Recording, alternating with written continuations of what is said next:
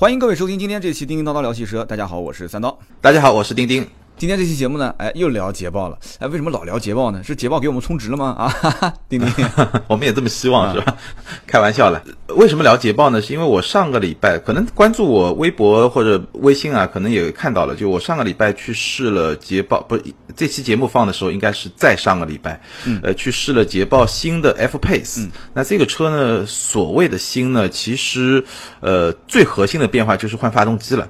因为我记得咱们聊过很多次捷豹的时候，我都吐槽过那个捷豹从福特年代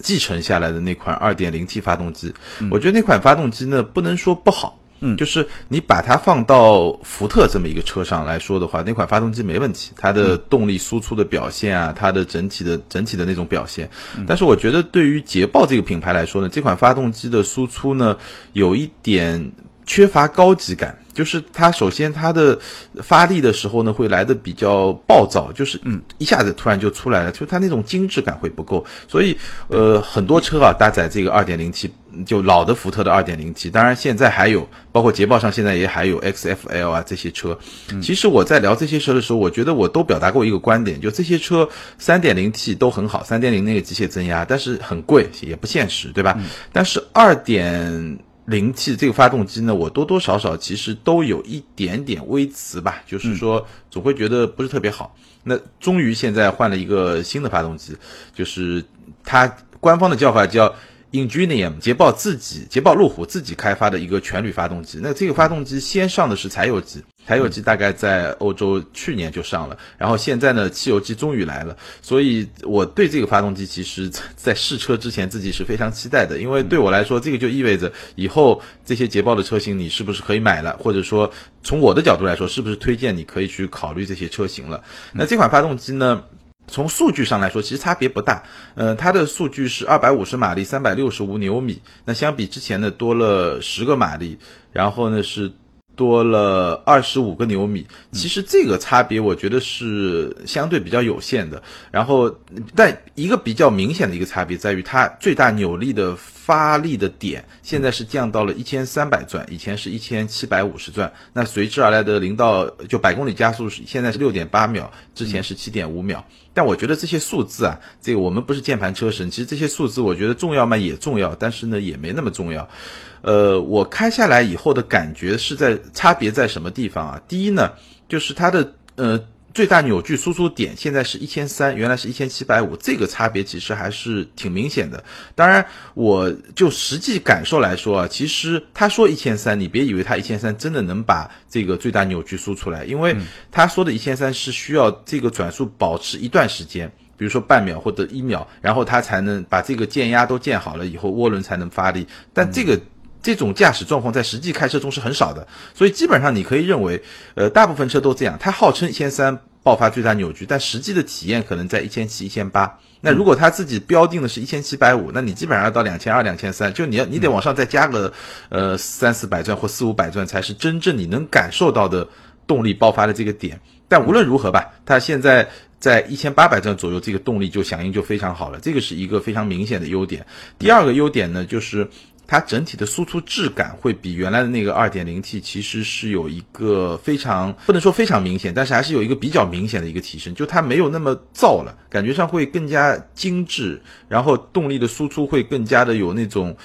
那种精细，然后比较顺的那种感觉，这个是第二个优点。然后第三个优点呢，声浪，这个我相信很多。很多就你你，如果你有机会开过这两个车，你会发现这个声浪的变化会一下子提升非常多。原来那个还是挺糙的，有点像我那个宝马上那个 N 二零的发动机，宝马的 N 系列发动机其实最被吐槽最多的就是它的声浪，那个声浪不好。现在这个声浪会好很多。最后一个就是那个 NVH，就它的静音水平啊，但这个跟声浪是有一点点关系啊，它的静音水平会有一些明显的提升。然后最后还有一个差别就是，以前的二点零 T 你们去看是只有后驱的。现在的二点零 T 它其实是有四驱车型了，对，所以变化我觉得，呃，从我个人的评价来说，这个二点零 T 确实比之前的二点零 T 会好很多，包括它在节油方面，那但那个只是一些官方的数据了，因为我们试驾时间不是特别长，也看不出来，大概就是实际的驾驶体验啊，就是差不多是这么一个情况。它换了这个发动机之后，车身上的其他的一些这个有没有变化？就传动方面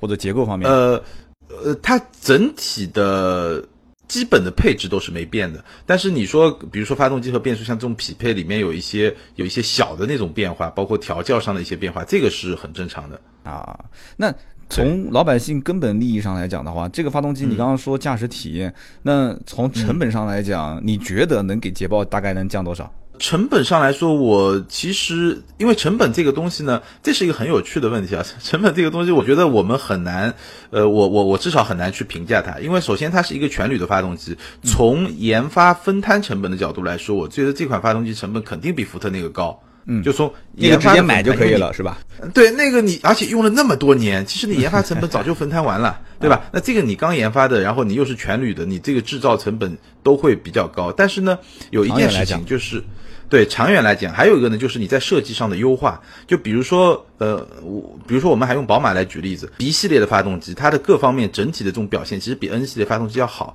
但是呢，因为它在设计上做了一些优化以后，据我所知，它的成本其实比 N 系列发动机反而要低。这个就是，呃，这个有点，当然，汽车行业没有像手机行业那么明显啊。你会发现，其实你设计优化以后，或者过几年，你的成本是在不断降低，但你体验是越来越好，对吧？汽车行业没有那么明显，但是也是可以通过一些设计的优化来降低成本的。那我总的来说。就现在这个阶段，我认为这个成本肯定是比老的发动机要高的。但是随着你把研发成本分摊的越来越往后以后呢，这个就它设计上的一些优势可能会体现出来。其实之前就在网上很多新闻就在讲，其实捷豹一直想啊，就是摆脱从福特这边去拿发动机的这样的一个没错没错一个一个格局。那么同时。其实你可以这么认为吧，就是我们可以想一想，捷豹想自己去做发动机，它背后其实是在下一盘很大的棋，它是希望把这个品牌做的更加的风生水起也好，或者说是有滋有色，更独立，对，更独立。那么现在市面上最关键的问题点，就大家都说七折报，七折报，不打七折不买报，对吧？这个很麻烦，对吧？很麻烦这件事情，甚至是六折，有人讲六折报，六折报，所以这就很麻烦，因为你的你的产品定价。你如果真是按照市场上大家都这么认为的话，那我定价如果我定的虚高，对我定的虚高，那也不行啊，这不接地气。最起码经销商不挣钱，经销商不挣钱。二一个就是我要定的很实惠，很实惠，很实惠，就感觉就是对又有问题，因为这个毕竟你像林肯就是干这么一件事情，林肯就是我进口车直接就给你干一个合资品牌价格，但毕竟毕竟它是。就是相当于是，我不知道该用什么词啊。就是它很长一段时间在中国是没有了，就原来是有的。最早当时那个时候，反正不管是加长也好，各种对吧？对，然后突然之间就跟中国这边是没有合作，也不生产了，也就是只是极少数的以进口的形式来来来销售。那好，现在突然在中国开始销售的时候，它这个调性其实是已经定好了。但捷豹不一样，捷豹是一直都有，而且一直捷豹跟路虎放在一起卖。然后一直是有对比的关键，这是最麻烦的一件事情。就同一个展厅里面冰火两重天，对吧？所以，所以这个就很麻烦。就现在再重新去让别人去认可你，说呃，这个你不是六折七折，你应该就是一个没什么让价幅度或者让价比较少的车型。那这个我觉得还是比较难的。但是我感觉捷豹其实在很努力的想做这件事情，包括我们一会儿说要上的这个新款的这个 E-Pace，是吧？那么再说说吧，嗯，你说，对我觉得捷豹它就像你说的，它其实对他来说，我觉得这个他不会公开说，但是他肯定是会想，我什么时候我花两年时间把七折报变成八折报，对吧？嗯，然后再花两年时间把八折报变成九折报，那就没问题了。现在是其实市场上 BBA 打九折的车也多了去了，对吧？那基本上就这么一个过程。然后呃，对啊，然后比如说它现在的价格，其实趁着这个机会，它还是做了一些下调。大概什么概念呢？就是它现在是三款。就新款的是三款，呃，换了发动机以后，呃，后驱的五十二点八万，然后四驱的是五十四点八万，然后还有一个四驱高配的 R Sport 是六十二点八万。那相比于它改款之前呢，基本上就是我现在的四驱五十四点八万，之前呢只能买到后驱。然后四驱的 R Sport 六十二点八万，之前呢也只能买到后驱，也就是说你原来花后驱的钱，现在能买四驱了。然后呢，我在入门价呢再降一降两万，给你提供一个入门的后驱的车型。所以，当然你这个幅度，反正一个正常的幅度吧。现在其实大家都这么玩，就是我呃，因为我是这个。平行换代嘛，就是在同一代里面做一些升级嘛。那我就是把配置稍微再加一点，然后呢，我把价格再降一点，来提升一个性价比。那这样基本上就像你说的，终端我能够能够折扣不是太低嘛，就是整体的这个性价比的这个这个会稍微好一点。嗯，我大概听懂你的意思了。那现在捷豹的这个四驱啊，和路虎的四驱呃有哪些不一样的地方呢？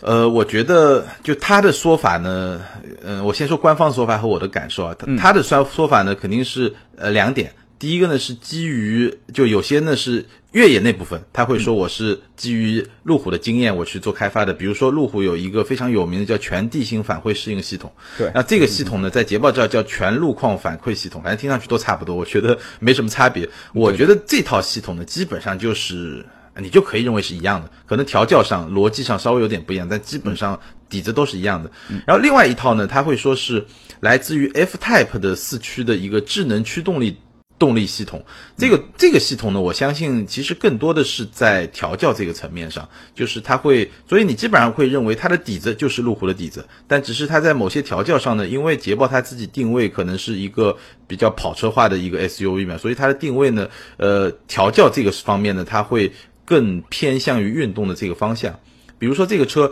它的模式四种模式：运动、公路、经济、越野。我不知道那个是不是叫越野啊？可能叫什么砂石啊什么。反正所有的越野它就只有一种模式，都把它集中到一种模式。所以你基本上看跟发现啊这种是不一样的。像发现啊、揽胜啊这种，它光是越野就要给你分出好几种模式来。它这方面其实是做了一些简化，但是呢。它整体的调教呢，会非常的偏向于后驱。大部分情况下，其实你开的就是一个后驱车。但你实际需要去呃做一些越野的时候呢，它又是一个四驱车。那它我们这次也做了一些越野的体验，我觉得完全没问题。至少就是因为你想嘛，买这个车的人他不会去真的越野，他顶多也就是过一些。过一些烂路，对吧？或者稍微坑洼起伏大一点的路，那过这些路，你毕竟是路虎的底子，我觉得这个真的是完全不用去操心的。然后包括它还继承了路虎有一个系统叫 ASPC，中文叫全路况自适应控制系统。嗯，什么概念呢？这个你就可以把它认为是在越野条件下的定速巡航。它在三点六到三十公里这个范围内，就是可以一个固定的速度去越野，你就不用去控制了，你只要控制方向盘。当然，它只是一个定速巡航，它不是一个 ACC。前面如果有车的话，你得自己把它把它刹停了，它不会自己去刹停。所以。呃，两个四驱系统，我基本上感觉上它的底子肯定是一样的，但是呢，它捷豹会根据它自己的定位，路虎会调教的更加平衡，或者说稍微偏越野一点，其实也没有偏越野了，会更加平衡吧。但是捷豹会调教的更加更加像一辆公路上能够跑得比较快的车，所以我觉得这个。这个取向是很不一样，但好处是在于它直接拿来路虎的系统，所以其实它在越野这个层级上，它也在同级对手竞争对手里面来说，我觉得也不会差，对，也不弱。对，它自己定义不就是叫跑车型 SUV 吗？对吧？对对对，它确实是在，我觉得在所有在同级里面啊，在这个级别的车里面，可能比它最像跑车的就两款车，一个就 Macan，一个就它了。就 操控的运动感觉，有这种感觉。对，因为它这个车在山路上操控，我觉得真的是，如果说就这个尺寸里面啊，就基本上没有车会做的那么运动的那种操控的感觉。包括它的刹车是比较重的，油门油门相对比较中性，然后方向盘的手感也是比较偏重的，就是一个，然后它的横向的支撑相当好，对于一个重心这么高的车来说的话，已经做的相当的好，所以整体上它的。就它的取向非常明显，就是就像他在，呃，我不知道你注意到没有，他不是之前做了一个很有很有名的营销嘛，在国内做的就是一个一个摩天轮嘛，对，摩天轮。然后呢，我看这个最近 ePace 上了，他做了一个，我不知道你看到没有，他拍了一个视频，更加牛逼，是一个悬空翻，他造了两个斜坡，就是中间是侧向的斜，中间是中间是空的，是吧？对，它是侧向的斜坡，就呃起起起跑那个斜坡呢，呃是朝右的，然后呢。呃呃，朝左的，然后落地那个斜坡呢是朝右的，然后这个车在空中的侧侧向旋转三百六十度，然后再下来，就是很就对，非常酷。我觉得朋友们可听到的听友们可以去翻一下那个那个那个视频，非常非常酷。他这种营销手段其实就是想传达出他那种就是所谓的跑车化的 SUV 嘛，跑车 SUV。因为对，因为我的感觉，我印象中，呃，好像是奔驰吧。如果没记错的话，是奔驰做拍过一个广告，当时舒马赫还在啊，不，现在也在。就舒马赫没还没有昏迷昏迷之前，没有出事之前，就是在一个隧道里面，然后就是就隧道一个圆形的隧道里面转了一圈嘛，就是跑到隧道壁、隧道顶上，然后转一圈下来嘛。对吧？就这个其实，呃，我觉得跟他现在这个就 ePace 玩的那东西有点像，就是反正反正真的就挺炫的。你你看了以后真的是过目不忘，对他的这种这种品牌的调性。嗯，对这个品牌调性，我觉得定的是没有错的。毕竟家里面还有一个 F Type 嘛，对吧？F Type，然后呢 F Type 对对这个我们刚刚讲的这个捷豹的 F Pace 上面是不是也有 F Type 的相关的一些技术？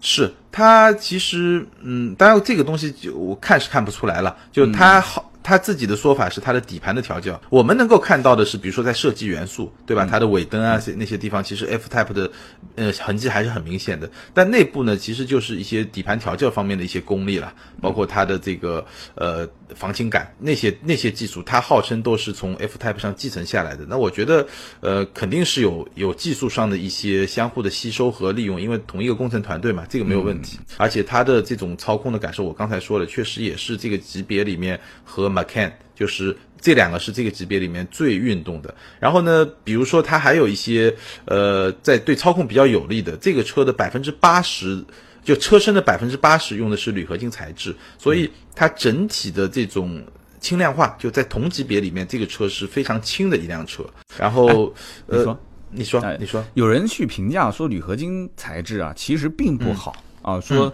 第一个使用成本很高。啊，然后第二个说这个，也就是像有一些飞机这些，因为他们不怕碰嘛，你要碰的话，这飞机就摧毁了嘛。对这种评价，你怎么你怎么去判断呢？就是铝合金材质在车身上的应用，全铝车身。我之前对我之前专门就我们专门有一期节目，我聊过这个铝合金材质具体的，就大家可以去听一下。那我这儿简单说一下，就是铝合金的优势呢非常明显，比如说轻。刚性好，嗯，所以你用了铝合金车身以后，你肯定首先性能就更好，因为你更轻嘛，然后你的油耗肯定更低，这些都不用说，大家都很很熟悉。但是铝合金呢，有也有一些不好的地方啊，就比如说最最大被大家诟病的就是维修保养的成本，就主要是维修成本，就是不可以维修成本。对它，它它就其实现在非常轻微的，看你的程度，如果你很轻微的一些损伤是可以钣金的，是可以的，对，可以的，就是有一种像吸附一样，对对对，可以修复的，对对对。但是如果比较严重的伤害呢，确实它是会有问题的。那现在比较流行的做法，比较流行就比较正常的做法，不论像捷豹、奥迪啊这种铝合金用的比较多的车厂，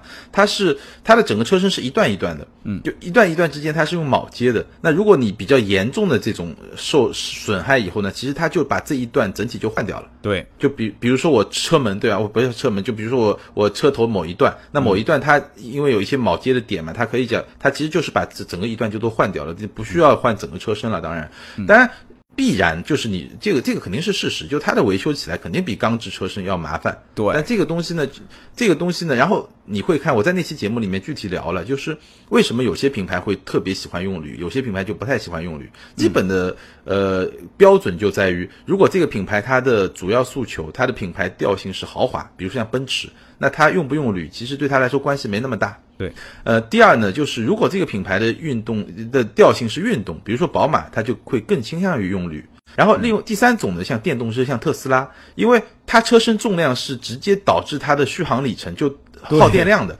所以它会比较喜欢用铝。对，在最后一个特别喜欢用铝就捷豹，为什么呢？因为捷豹已经把铝这件东西已经成为它品牌的一个调性，或者说品牌的一个怎么说呢？就是它品牌的一个基因。它在很多呃宣传，包括它的铝决定了它的运动性，基本上是这么一个逻辑。而且，所以他会特别喜欢用铝。对对，而且他常年采购这个铝制车身的话，那些像美国铝业啊，我不知道他用的是不是美国铝业的 这个产品啊，大客户嘛，对吧？大客户价格也便宜，开个玩笑啊。对对，开个玩笑。呃，我们其实还是成本高。对成本，因为铝的成本基本上可能同样的同样的重量啊，铝的成本可能是。钢铁就高强度钢的两到三倍，其实成本还是会高很多。呃，我还听到一个说法，但是听听你是怎么看的？有人讲说，因为这个英国不是雾都嘛，英国长期这个它是下雨，腐蚀性各方面会更更那个一些，所以说捷豹在英国这样一个品牌就比较喜欢用铝制车身。可是当时我在想，那要这么讲的话，那应该对我我觉得我不太认同这个说法，我觉得也有点扯这个说法。对。捷豹路虎最早用铝呢，其实是有两个原因。嗯，就捷豹早年用铝呢，因为很多是它，它毕竟是一个赛道上的，跟赛车的这个结合非常紧。对，那赛车上其实因为性能的这种需求嘛，其实对成本的不是特别敏感，所以他们就很喜欢用铝。然后呢，他发现用铝了以后，对性能的提提升确实很高，所以它有用铝的传统。那第二个原因呢是路虎，路虎在二战以后用铝呢，是因为因为战争的影响，当时钢在英国是非常的匮乏，反而呢因为呃打仗的时候要造飞机嘛，所以有很就这整个铝的行业就比较发达，所以那个时候的情况是铝多钢少。所以，路虎最早在打造它的这个第一款车的时候，其实就用了很多的铝铝材，所以慢慢慢慢慢慢的这个传统就延续下来了。然后，呃，当然他们因为做的时间长嘛，其实在铝的这种各种加工工艺啊这这方面，其实可能也是比较有心得的。嗯，听懂了。那么我们接着往下聊，F Pace 这个车现在换新之后啊，就是有哪些优点，有哪些槽点啊，有哪些缺点，就是跟大家可以去简单分享一下。呃，我觉得优点来说呢，首先是空间，因为。我们说它的调性可能最像 Macan 嘛，当然品牌没那么高，但是调性最像。但它的空间其实比 Macan 是大的非常明显，Macan 的后排是非常小的。基本上 有些朋友问我，他说你你选 F Pace 还是 Macan 的？我说除了品牌你自己有偏好我不说啊。如果你经常两个人开，那你可以选 Macan；如果你需要四个人用，那你可以选 F Pace。就他们的空间差别很大，然后动力、操控这个我都说了，全路况能力也也没问题，然后豪华感也没问题。然后我觉得槽点呢，这次我发现一些我其其实之前都没有怎么发现的槽点，嗯，就是捷豹的整个车机系统啊，我记得我们两个人观点比较比较一致，就你之前也测过导航啊什么的，就捷豹的车机系统我一直感觉是不错的，嗯，但这次呢，我发现两个问题，第一个呢，它这次有。一个宣传点，我相信很多朋友去看它的那个，呃，这个车的宣传资料的时候，你会看到，呃，它叫双视图的屏幕，就是你主驾和副驾看上去角度是不一样的。你主驾可以看导航，然后副驾我可以看个片子啊什么的。但我不知道看片子体验会怎么样，也许还可以，你一直在看。但是我发现一个问题，就是就这个屏幕啊，它的操控很复杂，有点混乱。什么概念？就是。我坐在副驾，比如说主驾有人在开，我因为在副驾的时候，我体验了一下这个系统。我坐在副驾，我当然知道我坐在副驾，对吧？但是车不知道。就我当我用手去控制这个屏幕的时候，其实说车是不知道你是主驾在控制还是副驾在控制啊。原来是这样，嗯，对，所以它就会很尴尬。就是它其实从副驾的角度上来说，我如果说，比如说我我我测试，比如说我们在放叮叮叨叨，对吧？一个画面就叮叮叨叨聊汽车的这么一个页面，然后呢，我。我其实只能按一个键，就设置键，然后这个设置键出来以后，你再设选要选什么什么什么，然后这个过程中就整个逻辑就，我就觉得用的体验就不好，因为有时候主驾跟我看到页面是一样的，有时候呢他又看我看到页面是不一样的，其实我会对他还是会造成干扰。我感觉上这套系统，反正我的我觉得体验是不好，我觉得这套系统只有一个场景下是能用，就你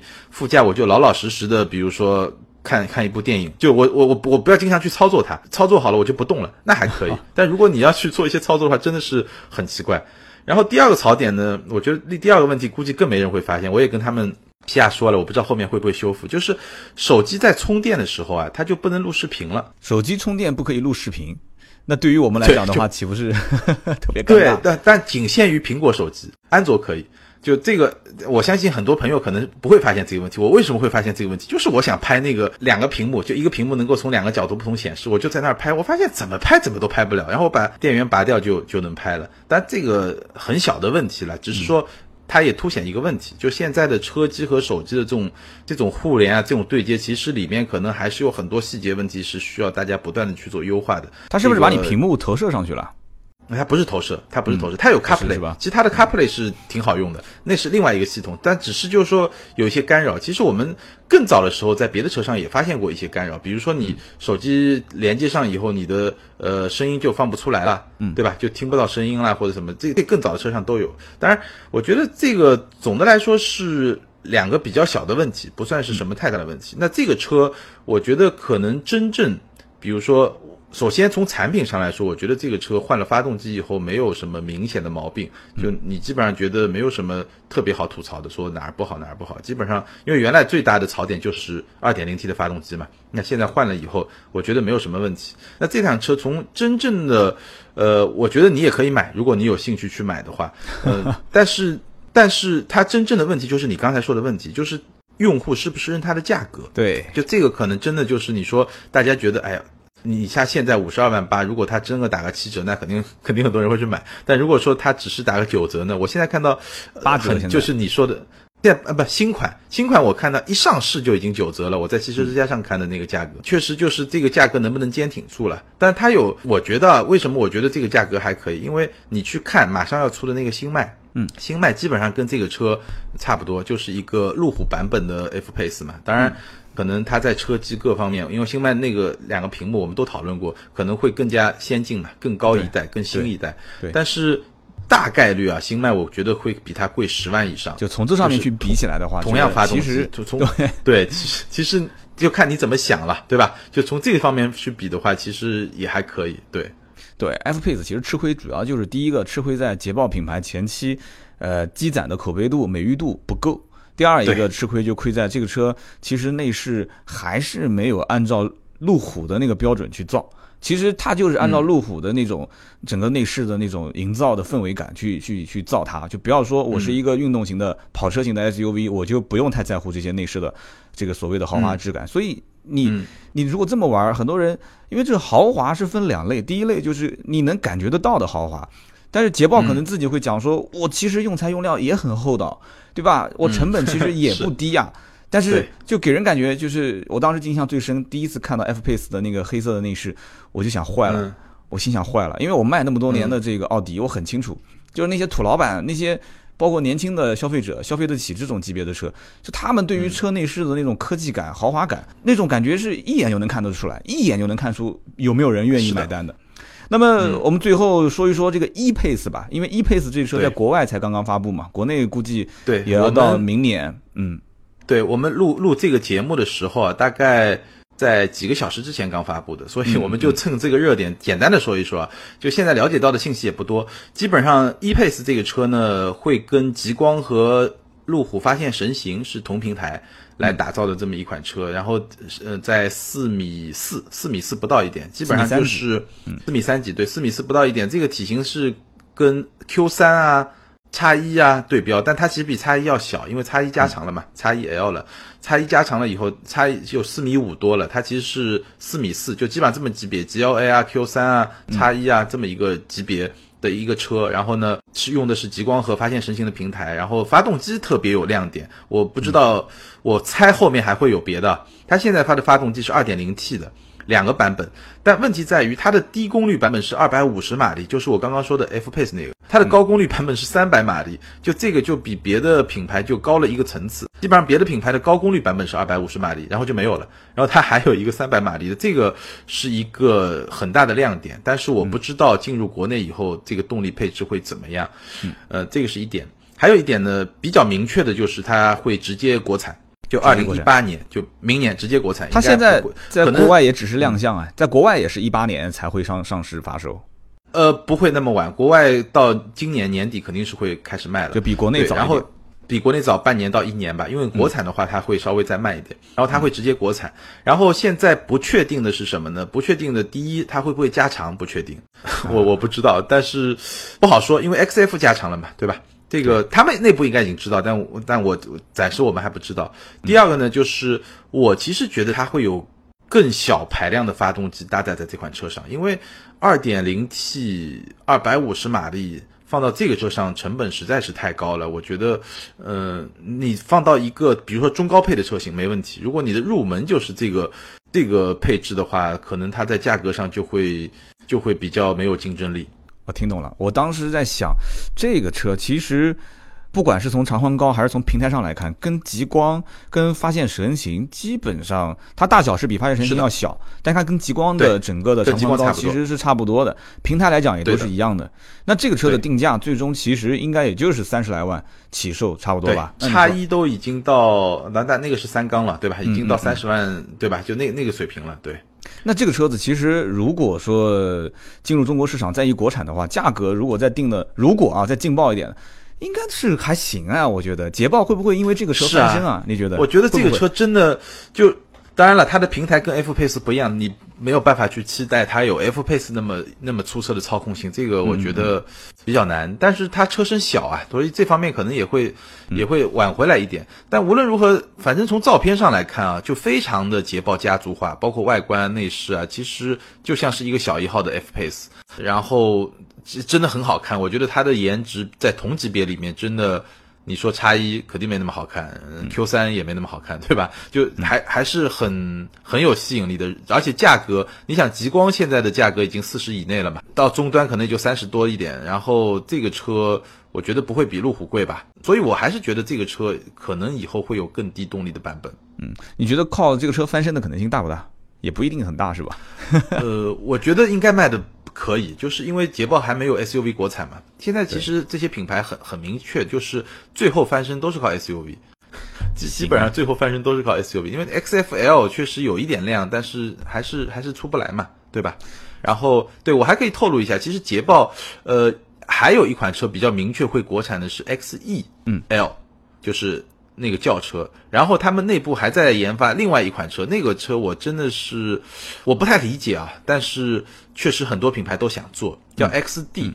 就是一个就是你可以理解为是捷豹的一系，就跟宝马一系一样的一个 XD 三厢的 XD，他们内部在研发这款车。然后我记得去年年初的时候，我我在试凯迪拉克 CT 六的时候，然后美国凯迪拉克的一个美国来的工程师就一直在问我对。豪华紧凑型车就是一系 XD 这个级别车的看法，所以我非常确定凯迪拉克也在研发这个车。当然，他最后会不会最后是不是决定做这个不一定。我觉得他当时他跟我沟通，就感觉上好像是有可能这个项目他们正在内部讨论要不要做，也有可能已经决定要做了，已经在研发阶段了。但总的来说，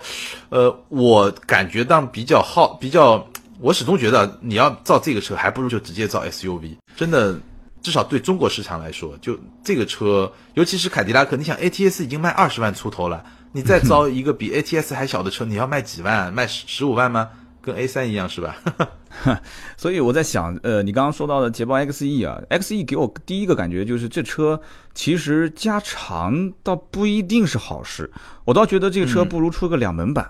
两门无框玻璃的一个小跑。然后呢，这个对，然后呢，这个就吸引一些年轻的用户。本身你不是也是要运动的这样的属性嘛，对吧？你把它造的帅一些，两门的六倍造型的一个小跑，价格定低一些，把它国产。其实，在国产的这个两门的小跑车当中，还真不多。前段时间我拍这个八六那个视频，我这个十五号会上线。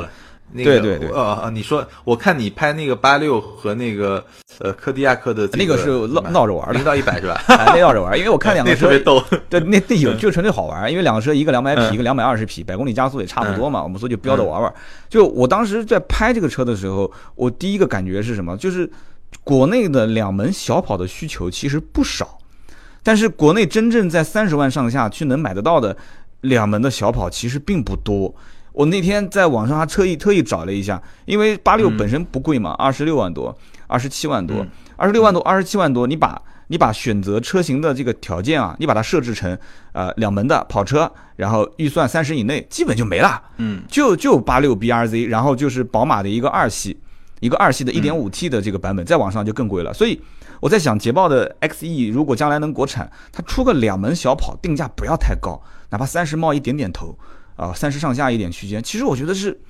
是是挺好的，但只是我一厢情愿啊，因为毕竟这车挺贵的。是，对，因为我觉得我不是特别同意你的这个看法，因为呃，可能我们就我觉得这个是圈层的关系了，因为我们是干这一行的，嗯，然后我们身边的喜欢车的人特别多，你能感知到，因为我我我我之前有同事也买了 B R Z，你能感知到这个需求大，但其实因为 B R Z 和八六早早早一段时间不是退出中国市场了嘛，其实我觉得。油耗当然是一个一个原因，但这个更像是一个表面的原因，根本的原因其实可能还是这种车的需求量不赚钱，它它需求量还是少，因为否则你阿尔法油耗也很高，为什么不停呢？对 对吧？就它还是还是不赚钱。然后你还可以看一些例子，比如说宝马，宝马和呃和丰田，就宝马的 Z 五和丰田的 Super，是不是叫 Z 五还不知道？就这两个车也是在就合作研发，就是这些两门的车型啊，其实。从全球来看，市场都在不断的萎缩，因为我觉得有一个很明显的趋势，就是像特斯拉这种车出来以后啊，就现在的年轻人觉得两门的车型就没有觉得那个两门车型特别酷。嗯，就是以前大家都觉得，哎，这个车特别酷，我一定要搞一辆。但现在可能大家觉得，哎，我买个像电动车这种才是真正代表了这个时代潮流的这么一种产品。所以感觉上这个需求，呃，我觉得可能是跟我们的我们所处的圈层有关系。真正的需求可能未必有那么大。听懂了，我相信这个观点，一些年轻的这个消费者应该也能接受，说不定会喷我是吧？觉得也不一定就喜欢那个车，也不一定。但是我前面提到的叉一，如果将来能在三十上下做个两轮小跑的话，我相信有些人可能能接受，说啊这不错，挺好的。那反正不管怎么讲啊，就是大家有自己的一些想法，特别是对于小跑车来讲，其实很多人的心里面都有自己的一些定义，对吧？像有些人像我们。就比如说我，我觉得，我觉得我基本上只要有这个实力，肯定会去搞一辆，真的就还是玩一玩，对吧？好的，好的，希望以后我们两个人开着小跑车去。参加听友听友见面会是吧？可 以可以，呃，希望有这一天。那么好，今天我们就聊那么多，好吧？从捷豹的 F Pace 换新，一直到这个国外刚刚才展示的全新的捷豹的 E Pace。那么我们这个节目呢，本身定位其实一开始，因为丁丁本身是经常会试一些捷豹路虎啊，或者是奔驰、宝马、奥迪这些车，所以呢，就就着你试完之后，我们就直接去说一说这些感受，这都很正常的。所以有些人会可能觉得说，为什么聊的这些车型都是比较高大上的，但是不。接地气是吧？对，但是我还是要在节目最后再说上这一句，因为首先呢，叮当聊汽车还是以钉钉为主，因为钉钉本身经常有试驾的一些机会，所以呢，试完之后你有一个切身的感受，就像我们今天节目前半段，就是你会发自内心的会讲自己当时开是什么感觉。那么从我的水平来讲的话，因为我天天在卖车，因为我毕竟车行每天都有业务，所以我会结合市场上的一些反馈，我们俩综合来把这些信息的点分享给大家，我希望对大家能有所帮助，好吧？那么今天这期节目呢，就到。到这里，我们希望大家呢跟我们多多互动。节目下方可以留言，同时也可以在微博上找到我们。钉钉的微博是名车志钉钉啊，我的微博是百车全说三刀。那么好，今天这期节目就到这里，我们下期接着聊，拜拜，拜拜。